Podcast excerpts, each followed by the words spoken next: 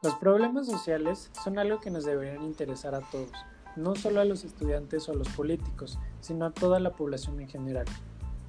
Es por eso que creamos Equilibrio en Podcast, un podcast donde podrás encontrar conversaciones acerca de la economía, la política, la filosofía y hasta las finanzas para acercarte un poco más a la realidad y al entorno en el que todos vivimos. Creemos en la socialización del conocimiento por eso distribuimos este podcast en diferentes plataformas para que llegue a muchas personas y todos puedan tener acceso a la información que acontece hoy en día. Porque enunciar los problemas es un acto de rebeldía. Bienvenidos a Equilibrium Podcast. Bienvenidos a este primer capítulo de nuestro podcast Equilibrium. Me encuentro aquí con mi amiga Paulina. Paulina, ¿cómo estás? Cuéntanos eh, qué es este podcast, cuál es la idea, por qué estamos aquí. Hola, pues primero que nada estoy muy feliz de estar contigo en este podcast.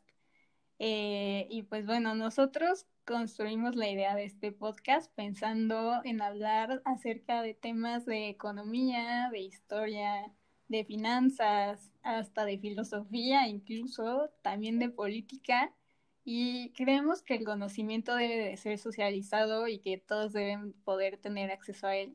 Entonces, bajo ese lema, nosotros nos regimos. Creemos que todas las personas deben de conocer los problemas que acontecen no solo en México, sino también en el mundo. Entonces, por eso estamos aquí, porque tenemos una voz, porque tenemos algo que decir acerca de, de lo que pasa en nuestra sociedad y pues básicamente es eso. Por eso creamos este podcast. Exacto, y pues como dice Paulina, somos dos estudiantes muy emocionados de estar aquí en nuestro primer capítulo. Pero bueno, antes de empezar, me presento. Mi nombre es Elliot Bradley y actualmente estoy cursando el quinto semestre de la licenciatura en Dirección Financiera en el ITAM. Y bueno, les platico un poco sobre mí. Cuando yo iba en primer semestre, eh, llevábamos una materia que se llama Problemas de la Realidad Mexicana perdón, Problemas de la Civilización Contemporánea, donde leemos sobre varios temas. La segunda parte del curso la cargan más al tema económico. Entonces ahí fue donde por primera vez empecé a leer sobre, sobre economía y me llamó bastante la atención. Al finalizar mi primer semestre me dediqué gran parte de las vacaciones de diciembre a investigar simplemente por, puro, por pura curiosidad y puro amor hice algunos escritos sobre historia de la economía, sobre desigualdad social en México, eh, sobre cómo la sociedad ha implementado lo que es el liberalismo, el keynesianismo, el neoliberalismo, la crisis del 2008, la crisis de, de 1929. Pero bueno, esos serán otros temas que hablaremos en otros capítulos. Este, entonces sí, puedo decir que soy un aficionado de la economía eh, me importan mucho los temas económicos y políticos, también los temas de las finanzas. Y como ya les había mencionado Paulina, van a ser temas que vamos a hablar en distintos capítulos. Pero bueno, eh, ¿por qué no nos cuentas un poco de ti, Paulina? ¿Quién eres? ¿Qué es lo que haces? ¿Cuáles son tus intereses? Bueno, pues me presento, yo soy Paulina Montiel y estoy en mi quinto semestre de Economía en el IPAM y en mi séptimo semestre de Ciencias Políticas en la Facultad de Ciencias Políticas y Sociales en la UNAM.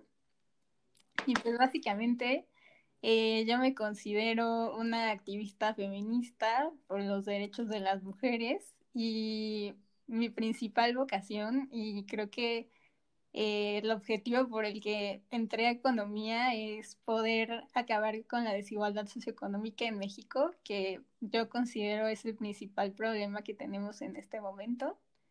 Y pues nada, me interesa mucho la política, la economía conductual principalmente. Me gusta mucho la filosofía política y pues nada, creo que eso básicamente me describiría muy bien. Dos carreras, no inventes, eres la única persona que conozco que estudia dos carreras, bueno, una carrera externa al ITAM.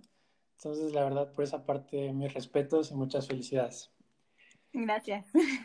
Pero, pues bueno, empecemos con este capítulo. El primer tema que elegimos es un tema muy importante, como ya eh, les comentó Paulina.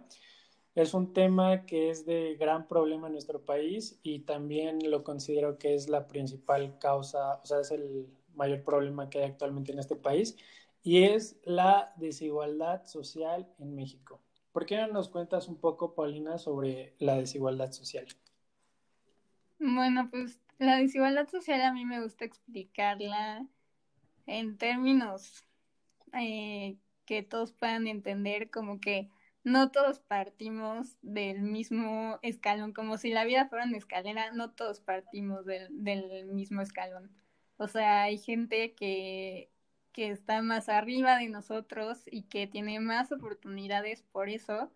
Y, hay, y las personas que están abajo, desafortunadamente, eh, no, se van a, no van a poder subir debido a la poca movilidad social que hay en el país y en general en América Latina. Entonces, la desigualdad social es un problema que está muy presente en México. Eh, yo creo que uno de los factores más importantes que perpetúan la desigualdad social y económica es el capitalismo como se maneja en este momento, ¿no? O sea, el, el laissez-faire irregulado y que privilegia los intereses empresariales por encima de los sociales. Y bueno, un dato interesante es que actualmente el 1% más rico de la población mundial posee la riqueza del 99% restante de la población.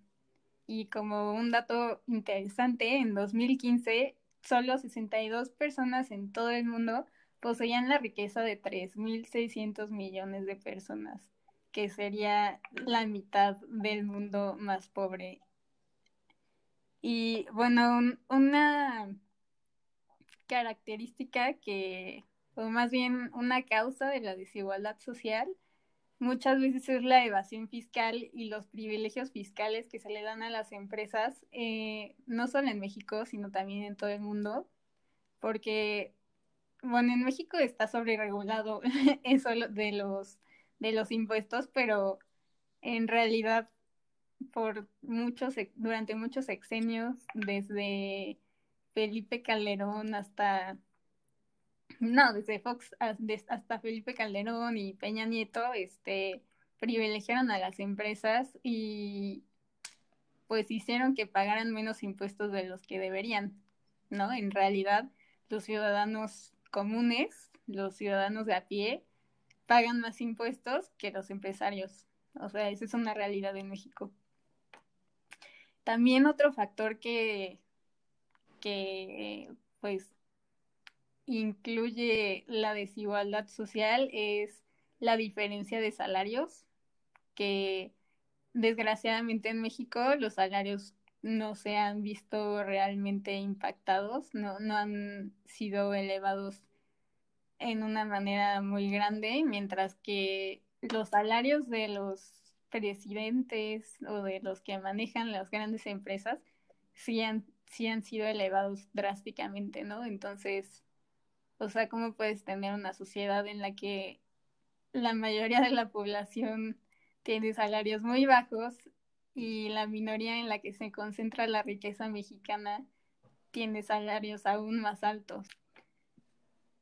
Y bueno, como otro dato, eh, en América Latina, bueno, América Latina y el Caribe es la zona más desigual del mundo.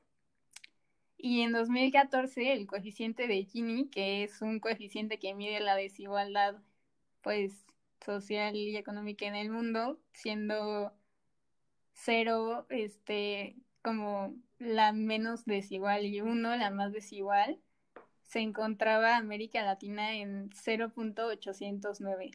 Entonces, es un número bastante alarmante, considero yo. Claro, sí, es, es bastante la desigualdad que se ve en América Latina. Y bueno, si nos enfocamos un poco en México, México actualmente forma parte del G20, que son las 20 economías más grandes a nivel mundial. Este grupo de economías representan el 90% de toda la riqueza a nivel mundial y México me parece que es la quinceava economía de este grupo. Sin embargo, ¿qué tanto influye la desigualdad social a la hora de la distribución de los ingresos en México?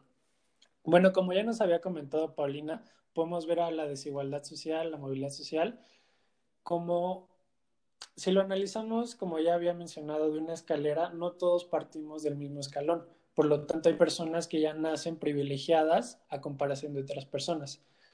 Para que se den una idea, bueno, en México nos, nos regimos por una democracia y en una democracia es fundamental que todos los individuos tengan las mismas oportunidades para ascender a las si dividimos en cinco las clases sociales, el porcentaje le correspondería a un 20%.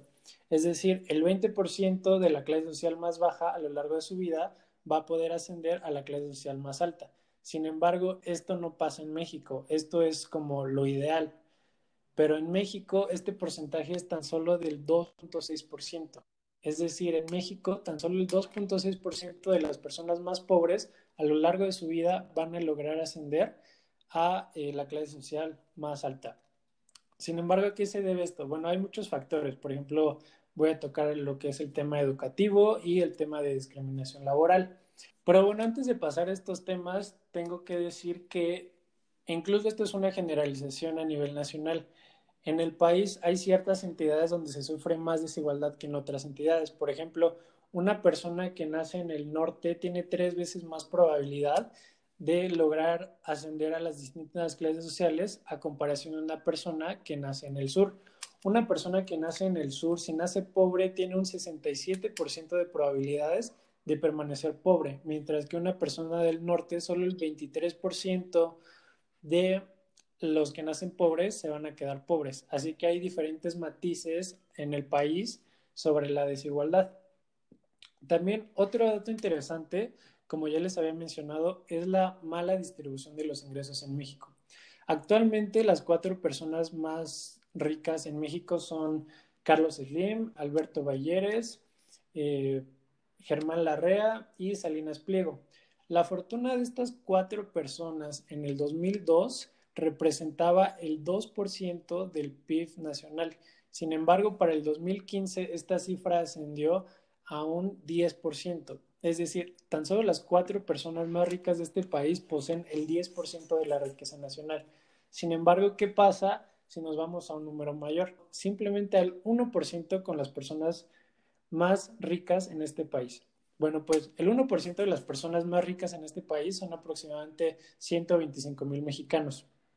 Estos 125 mil mexicanos con más recursos representan el 43% de la riqueza a nivel nacional.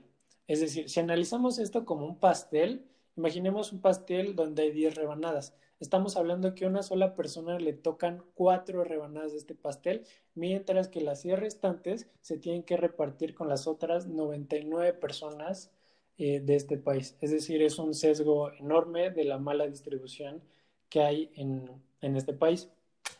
Sin embargo, ¿Qué otros factores determinan la desigualdad social en México? Bueno, pues otro factor es la educación en México. La educación en México es también un tema muy importante para estudiar la desigualdad social, ya que no todos tienen acceso a ella. Por ejemplo, en las zonas rurales hay lugares en donde no hay escuelas, no hay ni siquiera escuelas primarias ni secundarias, ya no se diga universidades. Y por lo mismo de que son zonas muy veces poco, muchas veces poco desarrolladas, sus posibilidades se ven muy limitadas. Entonces la desigualdad empieza con la educación definitivamente. Claro, también me, me, faltó mencionar cuando había dicho que hay varias matices de desigualdad en este país, como ya dijo Paulina, hay muchas comunidades que la viven muy mal, por ejemplo los indígenas, las comunidades indígenas, el 96% son, son pobres, principalmente porque se debe a una discriminación de su color y pues muchas de ellas no hablan español, entonces obviamente no gozan de las mismas oportunidades. Y la mayoría de estas comunidades se ubican en el sur del país. Bueno, otro elemento muy importante para considerar en este tema es el círculo o ciclo de la pobreza que ha sido ampliamente estudiado por ejemplo, por el Colegio de México o el Instituto, no, el Centro de Estudios Espinosa Iglesias, que básicamente este círculo nos explica cómo, por, ejemplo, si una persona nace pobre, es muy probable que muera pobre y que sus hijos y las generaciones más adelante también sean pobres, ¿no? Entonces, o sea, eso demuestra la baja movilidad social que existe en el país y es una condición que se perpetúa de generación en generación, o sea, casi como si la pobreza se pudiera heredar. Y bueno, hablando de la pobreza y la desigualdad, quienes más lo sufren son las mujeres por el mismo, por la misma desigualdad de género que existe en el país. Eh, creo que una condición bajo la que se rige el mismo patriarcado es pues la condición de subordinación de las mujeres ante los hombres. Y bueno, entre los pobres, las mujeres son las más pobres. Entonces, creo que muchas veces para combatir la desigualdad, primero hay que combatir la desigualdad de género que existe en, en México principalmente. Y bueno, estas desigualdades perpetúan exclusiones incluso históricas que se han dado a, lo largo de toda la historia de México, lo cual explica por qué, a pesar de los avances en materia educativa que, que han existido en México, las mujeres aún no, no disfrutan de las mismas condiciones que los hombres, por ejemplo, en el mercado laboral. Claro, ahí tocas un tema muy importante que me gustaría hablar, que es la discriminación laboral. Un dato muy interesante es que la mayoría de los CEO en México son hombres blancos, bilingües, provenientes de escuelas privadas. Ahora que dices eso de las mujeres, en México solo el 7% de las mujeres son CEO y también en México solo el 2% de los CEOs son personas eh, morenas, y ni se diga de la de educación universitaria privada, ya que estamos hablando en un país donde el 76% de las personas que se gradúan de una licenciatura provienen de escuelas públicas, mientras que el 26% restante de universidades privadas. Bueno, hablando, retomando el tema que decía Elliot, eh, por ejemplo, yo que estoy en la UNAM, eh, se realizó un estudio para ver como en qué condiciones educativas estaban los estudiantes y se descubrió que la mayoría de nosotros que estudiamos una licenciatura somos la primera generación que está en la universidad. Eso quiere decir que ni sus papás, ni sus abuelos, ni las generaciones este, antecesoras pudieran estudiar la educación universitaria. También otro tema es, ya mencionamos el 1% más rico del país, que representa el 43% de la riqueza a nivel nacional. Sin embargo, ¿qué pasa con el otro 99%? Bueno, para tocar este tema es necesario abordar lo que es el mercado laboral en México. El mercado laboral, en términos generales, se divide en dos, la población económicamente activa y la población no económicamente activa. La población económicamente activa son simplemente las personas que tienen trabajo o que lo están buscando de manera activa. En México, la población total es de aproximadamente 127 millones de mexicanos y la población económicamente activa es de 57 millones, es decir, aproximadamente un 45%. Entonces podemos decir que en México el 45% de la población total es la que mantiene al país, tan simple como eso. Sin embargo, de estas 57 millones de personas, 27 millones de personas, es decir, casi la mitad, cuenta con apenas dos salarios mínimos mensuales. Es decir, la mitad de las personas que mantienen este país tienen un ingreso mensual menor a 6 mil pesos. Sin embargo, ya les había mencionado que la riqueza de las cuatro personas más ricas en este país ha aumentado del 2% del PIB al 10% del PIB en aproximadamente 13 años. Y aquí una pregunta clave es qué pasa con el salario mínimo del país, porque ya vimos que la mitad de las personas que mantienen este país viven con dos salarios mínimos al mes. Entonces es esperar que sea un buen salario mínimo. Lamentablemente esto no es así. Mientras que en este país los ricos cada vez se hacen más ricos, no pasa con los pobres. Los pobres lamentablemente cada vez se hacen más pobres. El salario mínimo en los últimos años se ha ido adecuando conforme a la inflación. Es decir, si la inflación del 2017 al 2018 fue del 4%, el salario mínimo en ese año aumentó aproximadamente en un 4%. El salario mínimo en el 2018 era de unos 88 pesos. Para el 2019, nuestro actual presidente lo subió un 20%.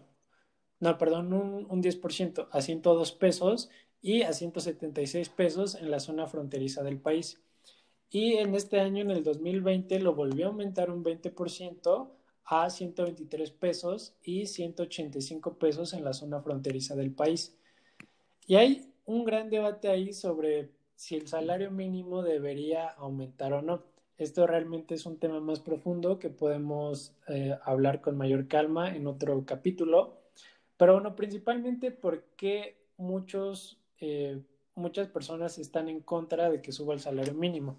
El discurso que utilizan para esto es, si tú te pones del lado de una empresa y aumentas el sueldo de tus trabajadores, van a aumentar sus costos. Entonces, para compensar esta subida en los costos, las empresas van a aumentar el precio a sus servicios o a sus productos. Por lo tanto, van a, subir eh, los precios en la economía. Y es por esto que muchas personas dicen que el aumento del salario mínimo provoca inflación. Y bueno, como les había mencionado, esto es aproximadamente la mitad, 27 millones de personas. Sin embargo, ¿qué pasa con la otra mitad? No está mejor que su contraparte, porque solo 3 de cada, de cada 100 trabajadores en este país perciben un salario mayor a 15 mil pesos mensuales. Es decir, que la brecha es muy grande. Mientras que la mitad de los trabajadores que mantienen el país viven con menos de 6 mil pesos mensuales, la otra mitad, la mayoría, tiene un ingreso menor a 15 mil pesos mensuales. Otro aspecto importante de la desigualdad es que afecta a la democracia como sistema político regente en, nuestro país, porque ah, es como si la desigualdad económica secuestrara la democracia, porque hace que, o sea, no solo haya poder económico, sino también haya poder político, ¿no? Entonces esto se concentra en una élite relativamente pequeña que toma las decisiones por el resto de la sociedad. Y esto se traduce también en lobbying que hacen para, o sea, en el Congreso, por ejemplo, para pasar políticas públicas en realidad ineficientes para combatir la desigualdad, ya que pues la misma desigualdad eh, es beneficiosa, es hasta beneficiosa para el sistema económico en el que vivimos. Esto también, eh, de esto también se da cuenta la ciudadanía. Por ejemplo, en un estudio que hizo Oxfam, que es como un grupo que se dedica a estudiar la desigualdad en el mundo, eh, se encontró que entre más desigualdad haya, los ciudadanos perciben como menos ideal la democracia, por ejemplo, ¿no? Perciben que hay más corrupción, perciben que hay más injusticia, perciben que, que hay que los políticos en realidad no están haciendo nada por ellos. Entonces, la desigualdad socioeconómica también se puede traducir en, en la destrucción de la democracia porque los intereses privados prevalecen sobre los intereses públicos. Gracias a esto. Y bueno, hay muchas políticas públicas que se han intentado realizar para acabar con la desigualdad social, porque bueno, este tema siempre ha sido central en, en el país, o bueno, ha aparentado ser central, porque digo, muchos gobiernos se, se han concentrado más en las empresas privadas, pero creo que debemos de apostar por un Estado que desarrolle políticas y leyes que en realidad puedan enfrentar la desigualdad, ¿no? Que sancionen a las empresas que no cumplan con las normas y que no paguen impuestos y que realmente podamos transformar las relaciones de poder que se, que se construyen a través de la desigualdad. También creo que debemos de apostar por un modelo económico diferente eh, que privilegie lo social para superar como esta dependencia extractivista y para, o sea, para poder diversificar la matriz productiva. También creo que debemos de frenar el avance de la privatización y esto para hacer una sociedad más igualitaria con más oportunidades para los ciudadanos, porque pues en realidad no podemos seguir así, ¿no? Como dijo anteriormente Elliot, los ricos se hacen más ricos y los pobres se hacen más pobres. Eh, y algo también pues muy importante es garantizar la igualdad de derechos para hombres y mujeres eh, y o sea con el objetivo de poder implementar políticas públicas y legislaciones que en realidad eh, ataquen este problema, ¿no? O sea, porque si empezamos con que, o sea, todos somos iguales ante la ley, pero no en la práctica, pues difícilmente vamos a poder resolver este problema que es más macro que nada, ¿no? Entonces, creo que eso es importante también considerar. Claro, y algo muy importante que mencionas es el régimen económico que tenemos actualmente, que es el neoliberalismo. Muchos afirman que ha sido una de las principales causas por la cual la desigualdad ha aumentado, no solo en México, sino en todo el mundo. Sin embargo, ese es tema para otro episodio. Pero bueno, también mencionabas de las políticas públicas que han intentado algunos gobiernos y una muy reciente es para intentar disminuir el comercio informal. En México, lamentablemente, el 57% del comercio es informal. Pero para empezar a discutir esto, ¿qué es el comercio informal? A grandes rasgos son todas las empresas que no están inscritas en el registro público del comercio, es decir, que principalmente que no pagan impuestos. Y aquí una pregunta muy importante es ¿por qué se opta en México por el comercio informal?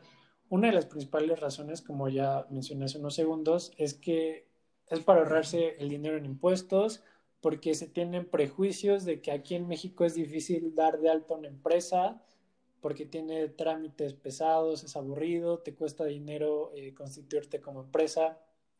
Y una política que implementó el gobierno en 2016 para intentar combatir esto fue que lanzó una nueva sociedad llamada Sociedad por Acciones Simplificadas, la cual tiene como objetivo impulsar poco a poco a que el comercio informal pase a la formalidad. Este es un tipo, esta es la sociedad más simple que hay porque es gratis, es por internet y en 24 horas estás constituido legalmente. Sin embargo, como ya mencioné, es, muy joven esta propuesta, apenas nació en el 2016 y pues es muy difícil medir qué tanto ha eh, contribuido a disminuir la desigualdad social en México si tan solo han pasado cuatro años. No, y ahora que, y ahora que tocas lo del comercio informal, creo que, o sea, la mayoría de la gente no le conviene convertirse en formal por las pocas eh, oportunidades que les brindan, ¿no? O sea, una de ellas, aparte de pagar impuestos, sería tener seguro social.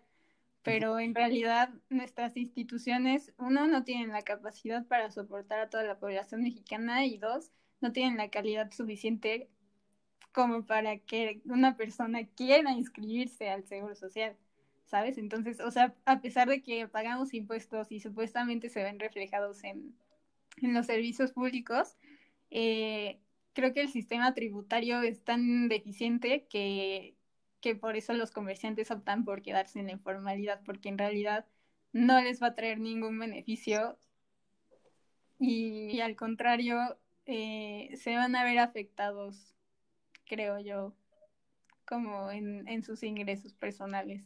O sea, lo que habría que hacer para combatir el comercio informal, más allá de registrarlos en una plataforma y, y como contarlos para que paguen impuestos sería mejorar la calidad de los servicios públicos, porque sin calidad de los servicios públicos, pues no, hay... ningún incentivo para que la gente se mueva de donde está.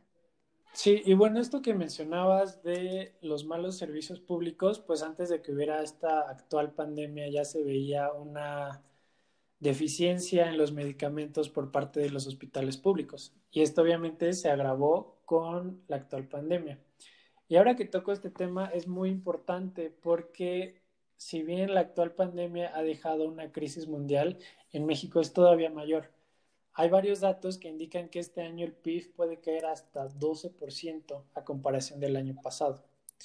Y una cifra muy alarmante es que se prevé que al terminar esta pandemia y esta crisis, el COVID nos va a dejar a 9 millones más de mexicanos pobres en este país.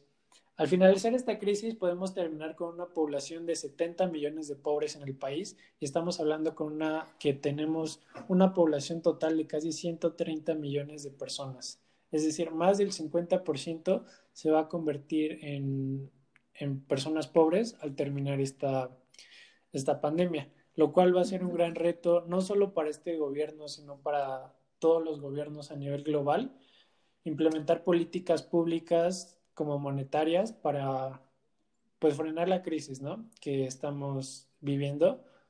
Y una de las políticas más recientes que se ha implementado para intentar frenar toda esta crisis a causa del COVID es el nuevo Tratado Económico de Norteamérica, que es el TIMEC, que busca a través de ciertas condiciones reducir los aranceles para incentivar el comercio entre estas naciones. Y digo, eso yo también como que lo agarraría con pinzas porque, o sea, creo que sigue privilegiando los intereses privados y empresariales más allá de los sociales. O sea, siento que todavía está como muy neoliberal el asunto para que para que en un trata, con un tratado pueda pueda mejorar la sociedad en general y no solo unos cuantos. Pues sí, tienes razón en esa parte. El TIMEC también es un foro de discusión bastante amplio sobre a quién realmente va a beneficiar. Sin embargo, en lo personal siento que es una buena política para intentar frenar la crisis actual que estamos viendo no solo a nivel México, sino a nivel global por el COVID-19. Pero bueno, con esto cerraríamos eh, nuestro primer capítulo de Equilibrium sobre el tema de desigualdad social. Esperamos que les haya gustado y no sé si tengas algo más que decirnos, Paulina.